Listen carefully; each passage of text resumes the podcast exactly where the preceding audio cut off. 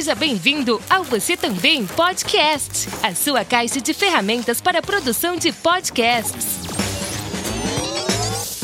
Muito bem, coisa linda, estudante. Seja bem-vindo a mais um episódio do Você Também Podcast. Eu sou Carlinhos Vilaronga, produtor de podcasts na Nabecast Assessoria em Produção de Podcasts e seguiremos hoje com o nosso bate-papo sobre a definição da expressão podcast. No episódio passado, eu compartilhei uma explicação, uma definição um pouco mais acessível para que qualquer usuário, qualquer pessoa entenda, mesmo quem não tem muita proximidade com a tecnologia. E hoje eu queria compartilhar com você algo um pouquinho mais técnico eu quero convidar você a voltar no tempo para fevereiro de 2004 quando o jornalista Ben Hamsterday ele publicou no jornal The Guardian uma matéria intitulada Revolução auditiva ou escutável, né? Se a gente fizer uma tradução meio esquisita. O que, que ele estava comentando ali? Ele estava comentando ali sobre um fenômeno que era conhecido na época como audioblogs. Nós teríamos os weblogs, que ficou muito usual se usar a palavra blog para se referir a esses weblogs, e algumas pessoas começaram a distribuir conteúdos de blog em áudio, o que ficou conhecido como audioblog. E esse Ben, quando ele escreveu a sua matéria, ele usa a expressão podcasting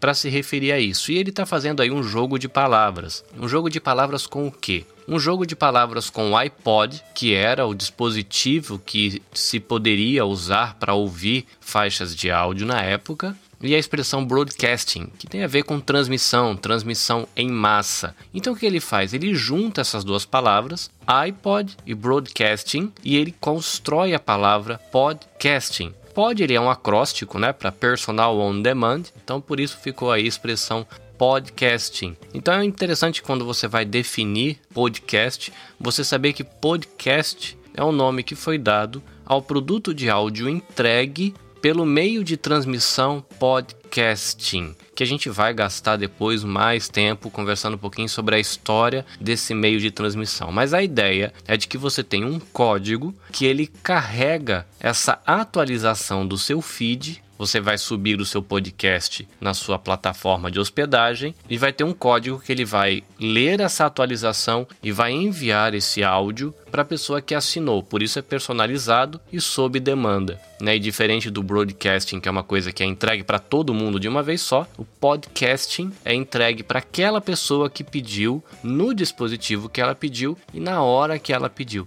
Aqui a gente tem uma descrição dessa questão do podcast um pouquinho mais técnica. Então você pode brincar com a pessoa, com a pessoa, o que é podcast? Aí você pode responder, depende. Você está falando do arquivo de áudio que é entregue ou você está falando do sistema de entrega? Aí a pessoa talvez faça aquela cara de confusão para você e você aproveita aí para dividir com ela o conhecimento que você tem a respeito do sistema de transmissão podcasting que entrega um arquivo de áudio, uma mídia que nós chamamos de podcast. E fica aqui registrado que essa mídia também pode ser em vídeo, que no Brasil ficou conhecido como Videocast, mas isso é um papo para um outro episódio.